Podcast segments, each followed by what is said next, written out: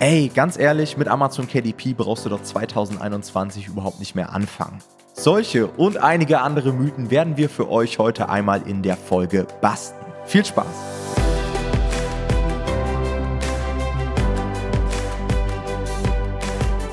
Herzlich willkommen bei einer neuen Folge von unserem Podcast. Und heute in der Folge wollen wir uns mal die größten Mythen im Amazon KDP-Business anschauen, die wir so kennen, beziehungsweise denen wir immer wieder begegnen. Denn wir merken, dass viele Leute, die von KDP vielleicht nicht so viel Ahnung haben, aber auch Leute, die schon in KDP drin sind und schon Bücher veröffentlicht haben, häufig Glaubenssätze haben, die tatsächlich falsch sind, unserer Meinung nach. Und äh, da wollten wir euch mal ein paar vorstellen und da mit ein paar Mythen aufräumen, denen wir immer wieder begegnen. Tom, du bist ja natürlich heute auch dabei. Na klar, na klar. Du kannst ja vielleicht gleich mal den ersten Mythos, den wir ähm, uns so überlegt haben, kannst du ja gleich mal nennen. Ja, also ich glaube so, der größte Mythos ist überhaupt, dass man jetzt in 2021 nicht mehr anfangen kann, sich mit KDP was aufzubauen. Also das hören wir immer wieder. Letztendlich ist, ist das so ein Mythos, den gibt es, glaube ich, bei jedem Businessmodell. Ja, Amazon FBA, das ist schon viel zu spät, das funktioniert nicht mehr gut. Oder MBA, T-Shirt-Business und das gleiche gilt auch für KDP. Es ist absolut nicht zu spät, jetzt erst damit anzufangen. Man muss sich natürlich darauf einstellen. Also klar, es ist ein Stück weit schwerer geworden und vor fünf Jahren wäre es sicherlich einfacher gewesen, Fuß zu fassen. Aber ich denke mir immer so, Survival of the Fittest. Also du musst dich an den Markt anpassen und dann wirst du auch weiterhin sehr, sehr gute Ergebnisse haben. Denn es spricht ja auch sehr, sehr viel dafür, gerade jetzt damit anzufangen. Also guckt euch einfach mal die Entwicklung von Amazon an einfach die Kunden im Zeitverlauf, wie viele Kunden sie gewonnen haben, was sie für Umsätze schreiben. Und je mehr Umsatz über die Plattform läuft, desto größer ist natürlich auch das Potenzial auf dem Buchmarkt. Und man hat einfach mittlerweile auch viel, viel mehr Werbemöglichkeiten als früher. Es gibt auch viel, viel mehr Wissen. Also, ich weiß nicht, wie es bei dir war, Jonathan, aber als ich angefangen habe, es gab, glaube ich, so ein oder zwei YouTuber, und ich hatte mir damals irgendwie so einen 99-Dollar-Kurs aus Kanada oder den Staaten geholt und das war eigentlich totaler Trash. Heutzutage kriegt man einfach so viele gute Informationen schon teilweise for free. Es gibt extrem viele Kurse, es gibt Coaching-Angebote, es gibt auch eine riesen Community mittlerweile, die natürlich auch bereit ist, sich dazu auszutauschen. Also meiner Meinung nach ist es auch jetzt noch ziemlich cool, mit dem KDP-Business anzufangen. Ja, würde ich auch sagen. Also, wie du schon gesagt hast, der Einstieg ist wirklich deutlich vereinfacht im Gegensatz zu früher. Ja. Und äh, man muss auch immer überlegen, man denkt halt irgendwie, dass jeder, der jetzt fünf Jahre KDP gemacht hat oder drei Jahre oder zwei Jahre, dass der sich auch wirklich stetig weiterentwickelt. Und wenn es tatsächlich so gewesen wäre, dass wenn jeder, der das so lange macht, sich auch wirklich stetig weiterentwickeln würde, wäre es tatsächlich schwieriger. Aber der Großteil der Leute bleibt halt irgendwann stehen und entwickelt sich nicht mehr weiter bei solchen Geschäftsmodellen.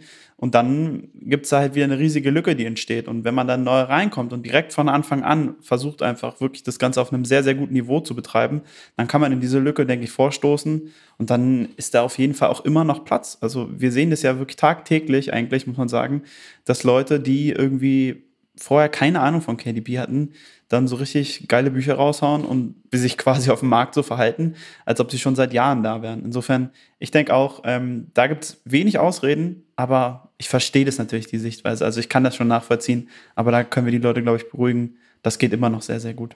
Mythos Nummer zwei dockt da so ein bisschen an, würde ich sagen. Und zwar, so der Mythos, ja, es gibt gar keine profitablen Nischen mehr. Alles ist schon irgendwie ausgereizt, alles ist besetzt. Egal, was ich oben bei Amazon eingebe, ich sehe immer direkt 20 Self-Publisher, alle haben 100 Bewertungen und wie soll man da überhaupt noch Geld verdienen? Was würdest du diesen Leuten antworten? ich weiß noch, du hattest mal ein geiles Beispiel und das benutze ich seitdem immer. Ich glaube, das war dir gar nicht bewusst. Das war so, hast du so spontan gesagt, da meintest du so, das ist eigentlich wie bei Autos. Man könnte sagen, Autos gibt es auch schon und dann müsste, hätte Tesla auch nichts mehr machen müssen. Ja? Also Tesla hat ja das Auto quasi weiterentwickelt. Hätten die gesagt, nee, es gibt ja schon Autos, äh, hätten wir heute Tesla nicht. Ja? Und das ist ja nur eins der Beispiele. Also ich würde sagen, ich verstehe dieses Gefühl, dass man was eingibt und immer frustriert ist irgendwie. Aber so ist der Markt und man muss einfach sagen, es gibt heute extrem viele Möglichkeiten. Also wirklich, ich sehe jeden Tag Nischen, in die man reingehen könnte. Und es ist sicherlich zu einem gewissen Grad schwerer geworden. Das wollen wir jetzt auch nicht verheimlichen. Es ist jetzt nicht so, dass man überall super einfach reingehen könnte. Aber es gibt definitiv noch immer wieder auch neue Nischen wirklich. Also es gibt wirklich in den letzten paar Monaten haben wir regelmäßig Nischen gefunden, die komplett neu einfach aus dem Boden gestampft wurden und wo du auf einmal so ein Zeitfenster hast, wo du zu einem der ersten gehören kannst und komplett einfach was Neues machen kannst. Also Ich verstehe das Gefühl, aber auch da können wir die Leute beruhigen. Es gibt auf jeden Fall immer genug Nischen und das wird auch nicht aufhören, ja, weil Themenbereiche entwickeln sich weiter, man kann immer weiter optimieren, man wird immer einen besseren Ansatz finden, Leute werden immer neue Bedürfnisse finden. Ich meine, vor äh, zwei Jahren hätte keiner mit Corona gerechnet und es hat ganz neue Themen auf den Markt geworfen, die vorher völlig ja. unrelevant waren auch teilweise so in Nischen, die eigentlich jeder kennt und die schon seit Jahren bekannt sind, kann man trotzdem immer wieder was Neues reinbringen. Weil die Leute wollen ja auch neue Dinge haben. So klar, mit einem Standard Low Carb Buch wirst du nicht mal viel reißen, aber wenn du dich innerhalb einer Nische nochmal positionierst, was neu machst, was anders machst, dann kannst du dir komplett neue Märkte eröffnen. Und ich glaube, dafür muss man einfach bereit sein. Ja, klar, wenn du nur so Standarddinge absetzt und nicht bereit bist, dich zu positionieren, genug Research zu machen, dann wirst du wahrscheinlich auch nichts finden. Aber lass es dir sagen, es gibt da draußen genug Potenziale. Auf jeden. Gut, wollen wir zum nächsten Mythos. Der nächste wäre dann, ähm, ich habe keine Zeit, noch ein Business zu betreiben. Also generell, ich habe keine Zeit für KDP. Ganz viele Leute starten sowas nebenberuflich. Ja, die meisten von euch haben wahrscheinlich irgendwie einen Vollzeitjob irgendwo und probieren sich nebenbei was aufzubauen. Und dann äh, kommen immer die Leute, die das hauptberuflich machen und so viel Zeit haben und man denkt sich wahrscheinlich selber, ja, dafür habe ich halt keine Zeit. Ich habe halt einen echten Job, wo ich noch Zeit reinstecken muss und das können wir total gut nachvollziehen. Würden aber trotzdem sagen, dass das definitiv geht, auch ohne der größte Hustler auf der Welt zu sein. Ja. Ich würde sagen, man kann so sein KDP-Business wahrscheinlich tatsächlich sogar, wenn man das erstmal ein bisschen am Laufen hat, kann man das wirklich ganz gut sogar mit ein, zwei Stunden täglich betreiben, wenn man weiß, was man macht, einen guten Plan verfolgt, dann geht es durchaus, würde ich sagen ich habe tatsächlich mit der Zeit bemerkt, die Leute, die weniger Zeit haben, haben viel, viel bessere Ergebnisse, weil die sich einfach organisieren müssen. Weil die in diesen ein, zwei Stunden, die sie nur haben am Tag, wissen, hey, da muss ich mich wirklich drum kümmern, da muss ich was schaffen. Leute, die den ganzen Tag Zeit haben für eine bestimmte Aufgabe, die werden auch den ganzen Tag brauchen, so nach dem Motto. Ist so. Ja. ja. Und Amazon KDP ist jetzt kein Businessmodell, wo man super viel Zeit investieren muss, weil man halt so viel auslagern kann. Das ist ja das Gute, ja. Du machst ja am Ende nicht viel selbst, jetzt vielleicht außer die Nischenrecherche und die Werbeanzeigen aufsetzen und so weiter, aber selbst das könntest du irgendwann outsourcen. Das heißt, wenn man das erstmal gelernt hat und wenn man das aktiv betreibt, dann kann man gewisse Prozesse schaffen, um sich immer weiter aus dem System rauszuholen. Und auch gerade als Anfänger reichen halt eben diese angesprochenen ein, zwei Stunden easy aus. Ja, es ist halt wirklich so, du kannst eigentlich ganz gut selber entscheiden in dem Businessmodell, wie viel du arbeiten möchtest. Also du kannst das Ganze natürlich auch direkt Vollzeit betreiben, wenn du das willst und Vollgas da reingehen. Aber es geht halt wirklich auch mit wenig Zeitaufwand. Also wirklich sehr, sehr flexibel. Würde ich ehrlich gesagt auch gar nicht machen. Also ganz ehrlich, was willst du als Anfänger acht Stunden am Tag bei KDP machen? ja. So, ja. du, du, beauftragst deinen Ghostwriter, der braucht ein paar Wochen. Was machst du in der Zeit? Sehr extensive Nischenrecherche. ja. Du kannst natürlich jetzt irgendwie zehn Projekte parallel machen, aber da fehlt es den meisten Leuten dann ja auch an, an Cashflow. So. Das, das muss man auch erstmal schaffen. Ja. das stimmt. Also wenn ein bisschen Erfahrung da ist, dann kann man natürlich schon mehrere Projekte gleichzeitig machen.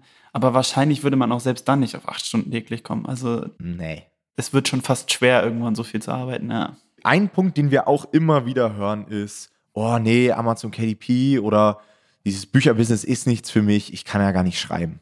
Und also, äh, ich glaube, das sollte mittlerweile klar sein, man muss keine Bücher selbst schreiben, um Bücher verkaufen zu können. Ja, das ist ja grundsätzlich so. Also, wenn ihr euch den Bereich E-Commerce anguckt, wenn ihr allgemein die Wirtschaft anguckt, die Leute, die gewisse Produkte verkaufen, sind meist gar nicht die, die es wirklich herstellen. Ja, also auch bei Autos und so weiter, das wird alles fremdproduziert und so weiter. Ihr müsst letztendlich nur wissen, wie ihr gute Leute bekommt, die euch gute Bücher schreiben, um das dann erfolgreich zu vermarkten. Ja, darum wird es dann auch in einer der nächsten Folgen gehen. Da wollen wir uns nämlich mal genauer angucken, worauf es dann ankommt bei der Ghostwriting-Auswahl und beim Texting allgemein, um da wirklich Texte zu bekommen, die auch wirklich nachhaltig gut verkaufen. Ja, im Endeffekt, also erstmal würde ich sagen, auch wenn ich selber schreiben müsste, dann hätte ich dieses Businessmodell niemals gewählt, weil ich Schreiben tatsächlich überhaupt nicht ausstehen kann. Und man muss sagen, im Endeffekt, was wir ja machen, ist ja quasi, wir verhalten uns ja wie ein kleiner Verlag. Und ein Verlag, da schreibt ein Verlagsinhaber ja auch nicht alles selber. Das ist einfach ganz normal.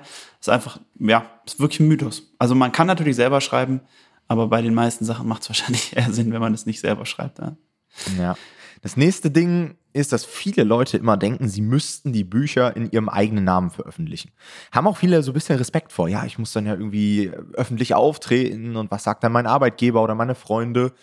Können wir euch beruhigen? Müsst ihr nicht. Ja, also ihr könnt ganz einfach Pseudonyme verwenden. Das ist auch vollkommen normal. Sehr, sehr viele Künstler machen das auch. Es gibt übrigens sehr, sehr viele bekannte Bücher. Mir fällt jetzt gerade kein Beispiel ein, die gar nicht von dieser Person geschrieben wurden, sondern da ist dann auch einfach nur ein Pseudonym benutzt worden. Das Einzige, was wichtig ist, dass ihr tatsächlich eine ladungsfähige Anschrift im Buch habt. Ja, also im Impressum müsst ihr dann mit eurem Namen auftauchen und mit eurer Anschrift, es sei denn, ihr nutzt irgendwie einen ladungsfähigen Impressum-Service. Auch sowas gibt es, aber da muss man auf so ein paar Dinge achten, aber darum soll es jetzt auch erstmal gar nicht gehen. Gut, das nächste würde ich sagen ist, ähm, dass Leute es immer noch als das E-Book-Business sehen und denken, dass halt ähm, wir hauptsächlich E-Books verkaufen. Das war tatsächlich ursprünglich mal so, muss man fairerweise ja. sagen. Das heißt, der Mythos ist eigentlich insofern zum Teil berechtigt, aber nicht mehr aktuell. Also mittlerweile würden wir sagen, dass wir mindestens 80 Prozent über ähm, gedruckte Exemplare verkaufen. Ich würde sogar, also bei mir ist es sogar noch höher. Ich würde sogar fast 90 Prozent sagen, ich verkaufe echt nicht so viel E-Books. Kommt wahrscheinlich auch immer auf die Nischen an jeweils, äh, wie viel davon E-Book ist und wie viel als gedruckte Version. Aber so richtig aktiv ist das E-Book-Business eigentlich eher tatsächlich im Taschenbuchbereich, muss man sagen. Ja, also. Ja. Ich glaube, das ist auch der Grund für den nächsten Mythos. Und zwar dadurch, dass es halt häufig irgendwie so das Kindle-Business genannt wird oder das E-Book-Business. Irgendwie wird das so ein bisschen verniedlicht, habe ich das Gefühl. Also ich glaube, Leute wissen gar nicht, wie viel Geld man damit verdienen kann. Äh, mit E-Books viel Geld verdienen, wie soll das funktionieren? Glaubt mir, man kann mit Büchern sehr, sehr gutes Geld verdienen. Also ich kenne einige Leute, die im fünfstelligen Bereich unterwegs sind. Das heißt wirklich über 10.000 Euro Profit. Also wir reden nicht von Umsätzen, sondern Profit aus diesem Businessmodell rausziehen. Und klar, es gibt auch ganz andere Businessmodelle, da kann man vielleicht noch viel mehr verdienen. Aber ich glaube, es gibt wenig Modelle, in denen man so schnell in den vier- und fünfstelligen Bereich vordringen kann. Ja, also mit Büchern geht es ziemlich, ich will jetzt nicht sagen ziemlich einfach. Man muss schon wissen, was man da macht. Aber du kannst einfach ziemlich schnell skalieren, weil du viel outsourcen kannst, weil du relativ schnell auch die Produkte auf dem Markt hast, nicht jetzt irgendwie noch auf Lieferungen aus China warten musst, irgendwas produzieren musst oder warten musst, bis irgendwelche Webseiten ranken oder bis du mal Reichweite aufgebaut hast, sondern Amazon schenkt dir halt mehr oder weniger die Reichweite am Anfang und du kannst sie direkt von null an nutzen. Vor allem hast du fast, also was heißt fast, du hast keine Fremdkapitalbindung irgendwie in irgendeiner Art und Weise. Also du brauchst nie, es ist nie, nicht besonders kapitalintensiv, das Business, muss man sagen. Du kannst hier mit 2000 Euro, kannst du wunderbar dein erstes Buch launchen, das ist gar kein Problem. Und hatten wir schon mal in einer alten Folge gesagt, mit 2000 Euro brauchst du zum Beispiel bei Amazon FBA nicht mehr drüber nachdenken, anzufangen. Geschweige denn von irgendwelchen, also irgendwelche Offline-Geschäftsmodelle wollen wir da gar nicht angucken, weil die sind noch viel, viel kapitalintensiver meistens. Insofern ja es ist wirklich sehr, sehr einsteigerfreundlich, was das angeht. Aber jetzt kommen wir vom Mythos eigentlich so ein bisschen weg fast schon, ja. Ja. Nächster, würde ich sagen. Das ist jetzt so, so einer bei vielen Leuten, die vielleicht auch schon eine Weile dabei sind und die nicht so recht Erfolg haben, wo es so vor sich her dümpelt und die glauben immer, dass sie sich damit retten würden, wenn sie jetzt externen Traffic hätten. Wenn sie wüssten, wie man zum Beispiel mit Facebook Werbeanzeigen schalten kann. Wenn sie wüssten, wie man über Pinterest Kunden generiert und so weiter. Und sie gucken immer diese ganzen Bücher an, die sich super verkaufen und denken, ah ja, die wissen alle, wie man, wie man Facebook Ads schaltet. Absoluter Bullshit. Also ganz ehrlich, das ist auch immer so eine Aussage, die ich treffe. Wenn ihr es nicht schafft, allein auf Amazon mit den Marketingmöglichkeiten, die ihr dort habt, das heißt SEO und natürlich Amazon Advertising, wenn ihr das damit nicht schafft, Erfolg zu haben, dann könnt ihr alles andere sowieso sein lassen. Ja? Ich würde sagen, dass man allein mit den Werbemaßnahmen auf Amazon in die Top 100 kommen kann. Natürlich ist es cool, wenn ihr irgendwie noch externen Traffic habt, gar keine Frage, ja. Aber das jetzt für ein Buchprojekt irgendwie also dieses Fass aufzumachen, sich da irgendwie Skills im Bereich Facebook PPC anzueignen oder dafür Social Media Kanäle aufzubauen oder sonst was zu machen, das lohnt sich in der Regel nicht und das kostet einfach nur Fokus. Ja, total. Vor allem auch da wieder, es ist eigentlich Kapital falsch genutzt. Also das Geld, was man in Facebook Werbeanzeigen stecken würde, wäre in Amazon Werbeanzeigen viel besser aufgehoben, weil jetzt einmal vielleicht minimal fortgeschrittene Facebook Werbeanzeigen haben halt immer den Nachteil, wenn wir sie auf Amazon schicken, dass wir nichts tracken können. Also wir können eigentlich die großen Vorteile, die Facebook hat durch den Facebook-Pixel, können wir gar nicht nutzen auf Amazon. Und damit ja. ist dieses Facebook-Werbeanzeigen auf Amazon zu schalten wirklich nur in Ausnahmefällen tatsächlich sinnvoll. Ich würde sagen, in 90 Prozent der Fälle macht es gar keinen Sinn. Insofern. Ja, ist viel, ähm, ist, Facebook ist ja. zum Beispiel, ist jetzt auch nur ein Beispiel, ne? also das kann man das gleiche auch für Google sagen oder für andere Plattformen, ist auch viel zu teuer geworden. Also um da dann mit euren Buchmargen vernünftig irgendwas schalten zu können, macht keinen Sinn. Vielleicht mal für den initialen Push oder so bei einem Launch und so weiter kann man mal drüber nachdenken, aber meiner Meinung nach eher Ablenkung. Ja, okay. Nächster Punkt, hört man auch mal immer wieder, ja, Vermarktung ist so schwer, ähm, ich kann Vermarktung nicht, so, damit will ich mich nicht beschäftigen. Und ich habe so manchmal das Gefühl, die Leute denken, man braucht da irgendwie einen Uni-Abschluss für, um Bücher auf Amazon zu vermarkten. Dabei ist es meiner Meinung nach gar nicht so schwer, wie wahrscheinlich alles, wenn man weiß, wie es funktioniert. Also wenn ihr das einmal durchdrungen habt und euch Hilfe sucht von Leuten, die vermarkten können, die euch das erklären, dann kann man das auf ganz, ganz simple Dinge letztendlich reduzieren, den Erfolg eines Buches. Ja, also es sind keine riesenkomplexen Kampagnenstrukturen in Advertising. Auch Keyword-Recherche ist super simpel, wenn man weiß, worauf man achten muss. Den richtigen Preis zu bestimmen ist easy. Ihr braucht ein paar gute Kontakte für Cover. Ihr müsst die richtige Vorgehensweise natürlich bei der Titelfindung haben und so weiter. Und wenn ihr das alles ineinander fügt, dann ja, ist es nicht super schwer, ein, Buch gut zu vermarkten und dann so auch auf Amazon anzubieten, dass es sich gut verkauft. Im Endeffekt ist es ein bisschen ähnlich wie das, was wir davor gesagt haben, dass man externen Traffic braucht. Gerade die Vermarktung ist schwer, kommt nämlich manchmal auch von Leuten, die schon Bücher auf der Plattform haben und sagen, ja, das funktioniert einfach nicht, das ist super schwer. Und meistens ist das Problem unserer Meinung nach, dass die Leute einfach keine guten Bücher erstellen. Ja? Also je besser dein Buch ist, desto leichter lässt es sich vermarkten. Wenn dein Buch sich schwer vermarkten lässt, ja, dann ist es wahrscheinlich einfach kein gutes Buch. Ja? Also ihr müsst einfach so gute Produkte erstellen, dass ihr eigentlich, wie Tom gesagt hat, dass die Vermarktung nur noch ein paar Handgriffe sind, sehr handwerkliche Sachen, also wirklich Skills, die man einfach lernen kann. Wenn euer Produkt gut ist, dann verkauft es quasi von selber. Und deswegen meistens stimmt es bei der Qualität nicht und der, dann wird die Vermarktung auch wirklich schwer, das stimmt schon. Oder kaum möglich teilweise sogar, muss man sagen. Ja. ja. Und dann ist auch eine gute Überleitung zum nächsten Mythos, denn dann brauche ich natürlich auch 100 Rezensionen. Das denken auch immer Leute. Ja, wenn ich keine 100 Rezensionen habe, ja, da verkauft man nichts auf Amazon. Auch Bullshit. Die Leute, die es nötig haben, sich 100, 200, 300 Rezensionen auf ihr Listing zu ballern, die müssen irgendwas anderes kompensieren. Ja, negative Rezensionen oder mangelnde Ausrichtung auf die Zielgruppe, sie würden sonst gar nicht ranken und so weiter. Man kann, und das können wir euch wirklich aus Erfahrung sagen, man kann mit fünf Bewertungen, 10, 15, 20 ganz, ganz locker unter die Top 1000 kommen, wenn es richtig gut läuft, auch in die Top 100, ja. Natürlich, wenn ihr dann so viel verkauft, irgendwann dann kommen die organischen Rezensionen auch von ganz alleine. Aber man braucht nicht viele Rezensionen, um initial gut zu verkaufen. Und wir haben schon des Öfteren mal Fälle erlebt. Da haben Leute mit 10, 15 Rezensionen andere Konkurrenten outperformt, die das X-fache hatten an Bewertung. Ja. ja. Und da kann man sich jetzt natürlich fragen, wie macht man das? Ich glaube, das hatten wir auch schon ein paar Mal angesprochen. Da ist wirklich wichtig, sein Buch genau auf die Zielgruppe zugeschnitten zu haben. Also wenn du es schaffst, einfach deine Zielgruppe besser anzusprechen, als die Bücher äh, mit vielen Rezensionen und der Zielgruppe zu vermitteln, dass dein Buch ihr Problem besser löst als die anderen Bücher, hatten wir auch schon mal gesagt, dann werden die Rezensionen einfach ein bisschen zweitrangig. Dann ist es für die Leute nicht mehr so relevant und dann kannst du auch wirklich mit weniger Rezensionen verkaufen. Mhm. Ein weiterer Punkt, mit dem wir auch das öftere Mal konfrontiert werden, ist so die These, ja, alle Bücher von Self-Publishern sind Schrottbücher. Ja, vielleicht habt ihr das auch schon mal gelesen auf YouTube, gibt auch mittlerweile einige Blogbeiträge dazu. Und da ist natürlich auch ein Funken Wahrheit dran. Also es gibt auf jeden Fall schwarze Schafe im Self-Publishing-Bereich, gerade auf Amazon, die natürlich viel manipulieren, die inhaltlich ganz, ganz dünne Bücher haben, die ja auch ohne diese Manipulation überhaupt nicht verkaufen würden. Und das ist ein großes Problem, aber trotzdem finde ich es auch ein Stück weit zu einfach, da dann die ganze Self-Publishing-Szene über einen Kamm zu scheren. Denn es gibt da draußen auch reihenweise Self-Publisher, die wirklich richtig, richtig gute Buchprojekte machen, die pro Monat hunderte Kundenprobleme lösen, die Preise gewinnen, in Spiegel-Bestsellerlisten kommen und die es dann natürlich auch einfacher haben. Also, wie ich eben schon gesagt habe, Leute, die versuchen, irgendwas zu manipulieren, die müssen irgendwelche Dinge ausgleichen, irgendwelche Dinge kompensieren. Ja? Wenn ihr gute Bücher habt, wenn ihr wirklich alles auf den Kunden ausgerichtet habt, die Probleme löst, dann ist die Vermarktung ja auch relativ einfach. Ja, total. Also das ist wirklich so, es gibt schon definitiv schwarze Schafe, da muss man auch nicht drum herum reden und wir ärgern uns mindestens genauso darüber wie viele andere auch.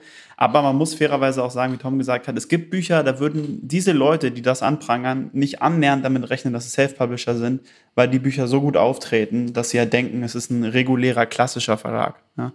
Also ich würde auch sagen, man darf da nicht alle über einen Kamm scheren, aber man sollte sich auch immer selber hinterfragen, sozusagen, mit was für einer Motivation gehe ich daran an meinem Publishing-Business? Mache ich das nur, weil ich damit Geld verdienen will? Das kann ganz schnell die falsche Motivation sein, weil man dann einfach tatsächlich auch eventuell in diese Falle tappt und er sagt, ja gut, ist, hauptsächlich verdiene damit Geld, die Qualität ist jetzt nicht so vorrangig wichtig. Ich würde immer probieren, auch aus einer Motivation da reinzugehen, zu sagen, hey, ich will wirklich Leuten helfen und will gute Produkte erstellen und dann kommt das Geld auch immer von selber. Ja, also da muss man nicht gezielt dem Geld hinterherlaufen Und dann ähm, läuft man auch selber nicht Gefahr. Also man muss immer bereit sein, sich da auch selbst zu hinterfragen und äh, die eigene Qualität auch zu hinterfragen und steigern zu wollen. Ich denke, dann, dann ist man da auf einem guten Weg. Nächster Punkt, und ich würde sagen, der letzte Punkt, Jonathan, ist die Frage, warum schreibt der Ghostwriter eigentlich nicht selbst? Auch so eine Sache, die hört man immer wieder. Und ich finde die Frage eigentlich relativ einfach zu beantworten. Der Ghostwriter weiß einfach nicht, wie man erfolgreich Bücher vermarktet. Ja, ist mhm. ja nicht so, dass wir auf Amazon einfach ein Produkt hochladen und es verkauft sich dann von heute auf morgen, sondern man muss halt auch wissen, was man da macht. Und viele Ghostwriter wissen a gar nicht, wie dieses Amazon KDP überhaupt funktioniert oder b wollen sich damit nicht beschäftigen, denn ihr Bereich, ihr Skillset liegt einfach beim Schreiben. Ja, ist einfach so. Ich meine, man könnte andersrum genauso fragen, warum schreibe ich das Buch nicht selber? Ja? Also, weil ich halt ja. nicht schreiben kann. Ich kann es halt vermarkten, aber ich kann es halt nicht schreiben. Und äh, der Ghostwriter kann es halt schreiben, aber kann es nicht vermarkten. Und so ergänzen wir uns halt. Ja? Das ist so ein bisschen, ich hasse eigentlich solche Aussagen, aber so ein bisschen, glaube ich, auch manchmal ein deutsches Phänomen, dass wir immer so Sorgen haben, dass uns Leute unsere Ideen klauen und dass wir ja. nicht so richtig merken, dass eine Idee selber meistens eigentlich nichts wert ist, sondern nur eine ausgeführte Idee wirklich was wert ist. Also ich sehe teilweise Leute, die sagen, ja, ich habe jetzt mit dem Ghostwriter geschrieben, ich habe dem aber mein genaues Thema noch nicht genannt, weil ich irgendwie Angst habe, dass er mir das dann klaut. Ja, da behinderst du dich im Endeffekt nur selber. Ja, also ich kommuniziere mit meinen Ghostwritern immer sehr, sehr klar genau über die Idee, die ich dafür habe. Also ich denke dann immer, ja, wenn, wenn derjenige mir das klauen will, dann soll er es doch machen, soll er doch versuchen, besser zu sein als ich. So. Und ja. da muss man einfach ein bisschen seinen Skills vertrauen und ähm, da nicht so viel Sorgen haben, weil damit behindert man sich wirklich am Ende des Tages nur selber. Alright, dann würde ich sagen, war es das auch mit dieser Folge. Vielen Dank wieder fürs Zuhören. Und falls ihr Hilfe braucht beim Aufbau eures KDP-Business, dann meldet euch doch einfach mal bei uns. Und zwar bieten wir kostenlose Strategie-Sessions an, indem wir uns einfach mal mit euch hinsetzen und schauen, ob wir euch bei eurem ersten Buch unterstützen können. Dazu geht einfach auf www.nomad-publishing.de slash Termin und bucht euch einfach einen Termin und wir setzen uns dann mit euch in Verbindung. Vielen Dank fürs Zuhören. Wir hören uns beim nächsten Mal. Macht's gut. Ciao, ciao.